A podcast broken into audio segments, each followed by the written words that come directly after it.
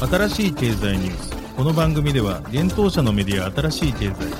ブロックチェーン仮想通貨フィンテックに関する日々のニュース解説を平日毎日音声コンテンツでお届けしています。そして新しい経済ではブロックチェーン仮想通貨に関するニュース解説記事やインタビュー記事学習記事などのたくさんのコンテンツを掲載しております。ぜひ新しいひらがな経済漢字で検索してメディアもチェックしてください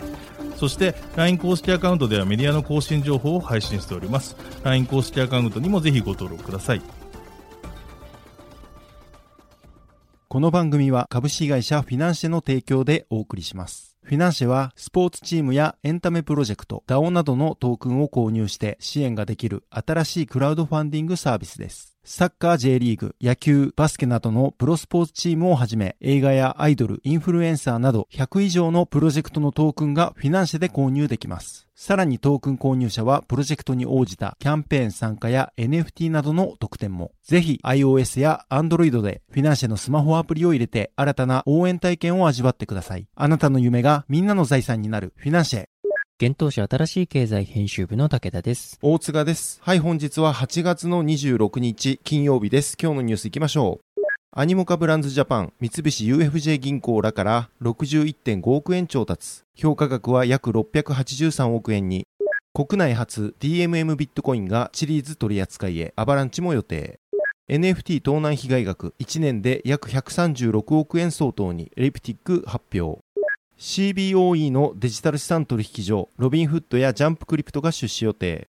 ポリゴン創業者らの Web3VC シンボリックキャピタル約68億円調達。アメリカコインベースイーサリアム先物商品提供へ。メーカー DAO 融資枠で約136億円分の代をアメリカ銀行 HVB へ提供。アメリカ暗号資産 ATM ビットコインデポナスダックにスパック上場へ。スイス SDX 機関投資家向けにイーサステーキング提供開始。バイナンスが韓国釜山市と覚書締結、ブロックチェーン産業の発展促進で、クラーケングローバル、ボバネットワークやセラーネットワーク、ポルカスターターなど9銘柄の暗号資産上場へ。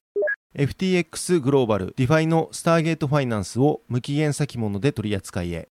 一つ目のニュースいきます。NFT 関連企業アニモカブランズの日本拠点であるアニモカブランズジャパンが三菱 UFJ 銀行とアニモカブランズから61.5億円の資金調達を行ったことを8月26日に発表したというニュースです。これによりアニモカブランズジャパンの企業評価額は5億ドルとなりました。アニモカブランズジャパンはアニモカブランズの戦略的子会社として2021年10月に設立されました。また同社は日本の知財やコンテンツホルダーの Web3 に関する世界転換を支援する目的で作られたといいます。アニモカブランズは調達した資金を活用し、人気 IP ライセンス確保、社内能力の開発、複数のパートナーへの Web3 の採用促進を継続し、ブランドコンテンツの価値と実用性を高めるとともに、日本における安心安全な NFT エコシステムの発展を促進していくとのことです。アニモカブランズジャパン設立前の日本進出準備会社では、1月にシードラウンドとして MCP アセットマネジメントが蘇生した IPX1 号ファンドにより500万ドルを調達しました。そしてアニモカブランズから500万ドルの調達をし、合計1000万ドルの資金調達を完了していました。なお IPX1 号ファンドには講談社、西日本鉄道、三井住友信託銀行などが参画しています。なお今年3月に三菱 UFJ 銀行はアニモカブランズジャパンと協業し、NFT 事業へ参入することを発表していました。続いてのニュースは DMM ビットコインがチリーズとアバランチ取り扱いへというニュースです国内暗号資産取引所 DMM ビットコインが暗号資産シリーズ CHZ とアバランチ、アバックスの取り扱い予定を8月26日発表しました。なお、チリーズが予定通り取り扱いとなれば国内において初の上場事例となります。また、アバックスについては OK コインジャパンに続き国内2例目となります。DMM ビットコインによると両銘柄の取り扱い開始日時等の詳細については決定次第別途アナウンスされるということです。CHZ はファンエンゲージメントプラットフォームソシオス .com で発行されている各スポーツチームのファントークンを購入するための暗号資産です。ソシオス .com ではブロックチェーン技術を活用しプロスポーツチームがファントークンの発行と販売ができます。それによりスポーツチームは資金調達できまたファンはファントークンを購入することでチームが行う投票企画に参加できる権利やグッズなどを入手できる権利などを取得できる仕組みとなっています。なお2022年8月現在チリーズは約150のスポーツチームと連携してファントークンを提供しています。提携チームには FC バルセロナユベントスパリ・サンジェルマン AS ローマガラタサライアトレティコ・マドリードなどの有名クラブが名を連ねています。またアバランチについてですがアバランチでは異なるデータ構造を採用する3つのブロックチェーンを持つマルチチェーンフレームワークを採用することで重要機能の役割を分担しています。OK コインジャパンでは C チェーン及び X チェーンの ABAX に対応しており残りの P チェーン対応は現状で予定されていません。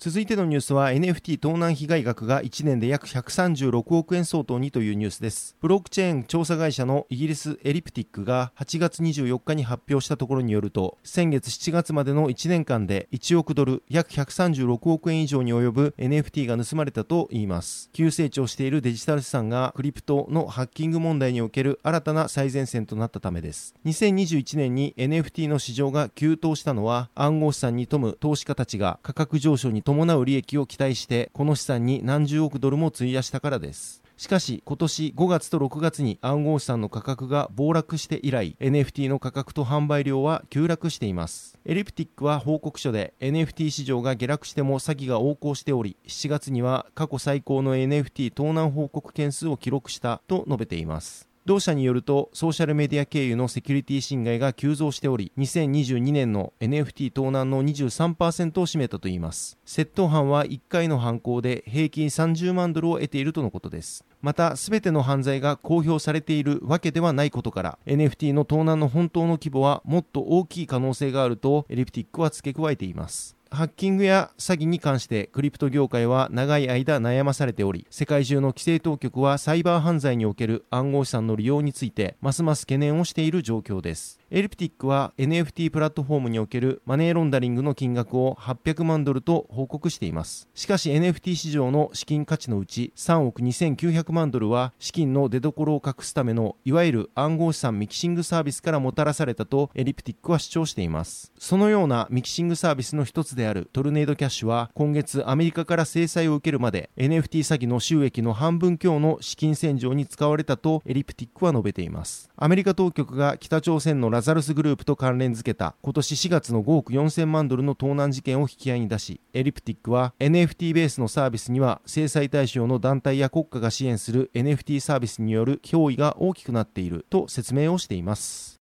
続いてのニュースいきます。CBOE グローバルマーケットシカゴオプション取引所は昨年買収したデジタル資産取引所エリス X の戦略的出資についてリテールブローカーやマーケットメーカーを含む複数の市場参加者と協議中であることを発表したというニュースです。CBOE によると出資候補者にはロビンフッドマーケット、インタラクティブブローカーズ、バーチュフィナンシャル、ジェーンストリート、ジャンプクリプト、オプティバー、DRW、IG グループが保有するテイスティートレードが含まれます。CBOE は間もなく正式に出資者が決定すると伝えており、出資者はフィデリティデジタルアセット、ギャラクシーデジタル、NYDIG、ウェブルなどエリスをサポートする予定の商業パートナー企業とともに参加する予定です。CBOE の CEO であるエド・ティリ氏は、エリスは暗号資産に透明性と規制の厳しい市場をもたらすというミッションのもとに設立され、パートナー企業の支援のもと、このビジョンをさらに加速させることができることをとても嬉しく思います。と説明しました。CBOE は CBOE デジタルの事業の要として規制対象の先物取引所と規制対象のクリアリングハウスを含む米国を拠点とする暗号資産のスポット取引運営会社エリスデジタルホールディングスの買収を5月に完了しました。先月 CBOE は暗号資産の価格急落によりエリス X の購入について4億6000万ドルの評価損を計上したと発表しました。CBOE がエリス X の買収を発表したのはビットコインの価格が6万7000ドルを突破した昨年10月20日でした。その後暗号資産価格は急落し、現在ビットコインは2万ドルから2万5000ドル前後のレンジで取引されています。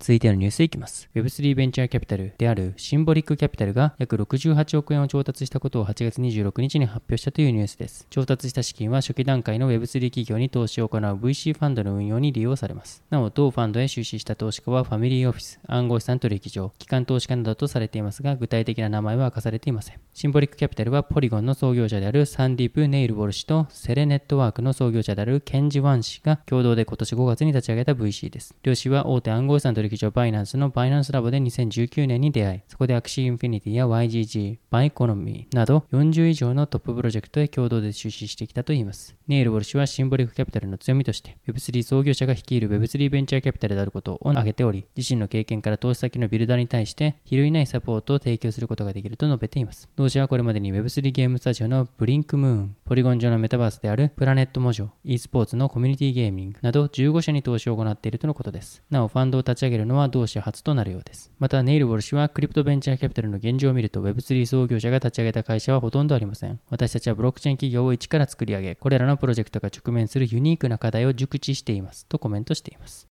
続いてのニュースいきます。アメリカ暗号資産取引所コインベースが同社2つ目のデリバティブ商品となるイーサリアム先物商品の提供予定を8月26日に発表したというニュースです。同社のデリバティブ取引所であるコインベースデリバティブエクスチェンジにて8月29日より提供が開始される予定です。この先物商品の正式名称はナノイーサフューチャーズコントラクトであり、トレーディングコードは ET です。同商品はイーサリアムの10分の1のサイズの先物契約を提供することにより、従来の先物よりも少ない資本で取引が行えるとのことです。なお、ナノイーサフューューチャーズコントラクトは今年6月に発表されたビットコイン先物ナノビットコインフューチャーズに続くものです。このビットコイン先物については、提供開始から2ヶ月で290万件以上の取引が行われているとのことです。なお、ビットコイン先物と同様にイーサリアム先物についてもサードパーティーのブローカーや生産会社を介した取引となるとのことです。コインベースは同取引所で投資家が直接取引できるようにするため、アメリカ商品先物委員会 CFTC 認定の先物取引業者 FCM の運営ライセンスを申請しており、現在は承認待ちとのことです。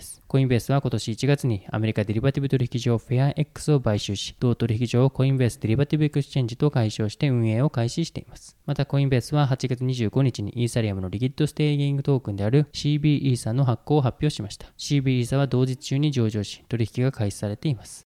続いてのニュースいきます。ステーブルコインダイを発行する DeFi プロジェクトであるメーカー DAO がアメリカ・ペンシルベニア州のハンティンドンバレーバンク HVB に対して約136億円のダイローンを提供することを8月23日に発表したというニュースです。今回の取り組みではメーカー DAO が1億ドル相当のダイを HVB に提供し、HVB がそれを融資に活用するといいます。これにより HVB はビジネスや投資活動を拡大することができ、メーカー DAO はカウンターパーティーリスクを分散しつつ、代の融資による利回りを得ることができるとのことです。なお、初回の大提供は1億ドルとなっていますが、今後段階を経て融資枠を拡大する予定とのことです。メーカー DAO は今回の HVB との共同融資事業をアメリカの規制対象の金融機関と分散型デジタル通貨との間の最初の商業ローンと表現しており、これまで最大の実世界の資産保管庫とアメリカに拠点を置く銀行との最初の関係を通じて、レガシー経済とつながっていきますとツイートで述べています。HVB は今年3月にメーカー DAO へ共同融資事業を提案していました。その後、7月にメーカー DAO のコミュニティ投票が行われ、87%の承認を得て、新たな担保先として HVB が追加されました。ダイはその担保資産の大部分がサークル社のアメリカドルステーブルコイン USDC です。そのため今月上旬に起こったアメリカ財務省によるトルネードキャッシュへの制裁発表と、それに応じて実施されたサークル社による USDC アドレスの凍結により、ダイの安全性に対しても懸念が広がりました。このことを受け、メーカー DAO の創業者であるルーン・クリステンセン氏は、ディスコードにてダイの担保資産から USDC を除外する考えを示していました。続いてのニュースいきます。アメリカ拠点で暗号資産 ATM を展開するビットコインデポが特別買収目的会社スパックとの事業投稿でナスダックへ上場することを8月25日に発表したというニュースです。ビットコインデポはブランクチェックカンパニーである GSR2 メテオラ GSRM と合併して上場会社になる最終合意を行ったとのことです。なお、合併企業はビットコインデポとなり、ティッカーシンボルは GSRM から BTM へ変更され、ナスダックで株式が取引されることになります。企業合併は2023年第一四半期までに完完了する予定だといいます。なお発表によると合併後のビットコインデポの推定株式価値は8億8500万ドル、約1212億円になることが見込まれているとのことです。ビットコインデポは7000台以上の暗号資産 ATM を北米中心に展開している企業です。設置している ATM はアメリカ47州とカナダ9州をカバーしているとのことです。暗号資産 ATM 企業としては最大数を保有しており、ビットコインデポに続きコインセンターが5284台、コインフリップが4069台保有しています。続いてのニュースは SDX が機関投資家向けにイーサリアムステーキングサービス提供開始というニュースです。スイスの SDXWeb3 サービスが機関投資家を対象としたノンカストディアル型のイーサリアムステーキングサービスの提供開始を8月25日発表しました。ノンカストディアルとはユーザー自身が秘密鍵の管理を行う形式のことです。このサービスは SDX のソリューションにより機関投資家がフルマネージド API ベースのインフラストラクチャを介し、イーサリアムのバリデータを安全に管理し、利益が得られるということです。SDXWeb3 サービスの責任者であるステファン・クンツ氏は次のように述べています。当社のステーキングサービスに対する強い需要は、当社の Web3 サービスのような安全で信頼できるサービスに対する機関投資家市場の準備と必要性を示しています。近い将来、さらなるクライアントを発表できることを楽しみにしています。と述べています。SDX Web3 サービスは顧客の Web3 分野の投資活動をサポートすることを目的として設立されたスイスのデジタル資産取引サービスを提供する SIX デジタルエクスチェンジの Web3 部門です。スイス証券取引所の傘下であることの強みを生かし、高いコンプライアンス基準やセキュリティ基準を満たしたカストディソリューションの提供を目指しています。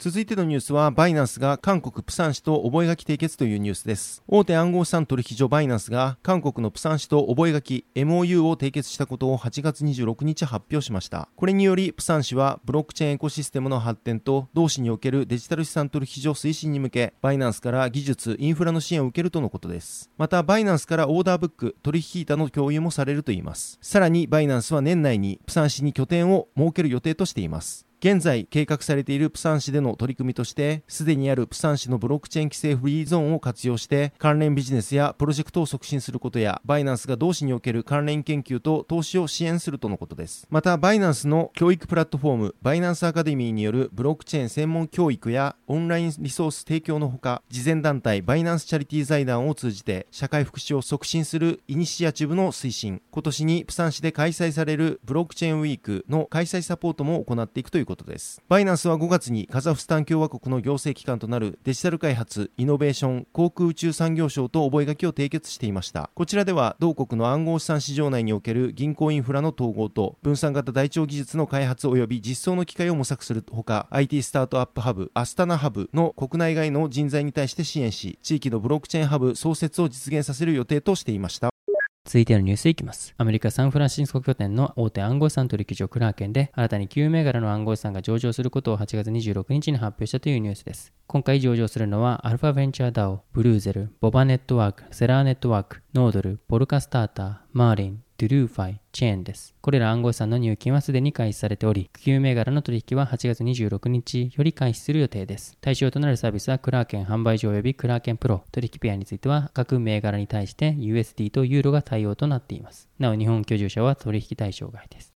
続いてのニュースいきます。暗号資産デリバティブ取引所 FTX グローバルが暗号資産スターゲートファイナンスの無期限先物取引で提供することを8月26日に発表したというニュースです。なお、同取引所ではスターゲートファイナンスの現物取引を今年3月より提供開始していました。発表によると、先物取引の提供は26日14時世界協定時より開始される予定とのことです。取引部屋は SDG PERP となっています。なお、PERP は DEX パーペチュアルプロトコルを動かすためのトークンです。はい、本日のニュースは以上となります。このように私たち新しい経済編集部ではブロックチェーン暗号資産に関するニュースを平日毎日ラジオで配信しております。本日ご紹介したニュースはすべてサイトの方に上がっております。ぜひサイトの方も見に来てください。新しいひらがな、経済、漢字で検索して見に来ていただければと思います。それでは本日はありがとうございました。ありがとうございました。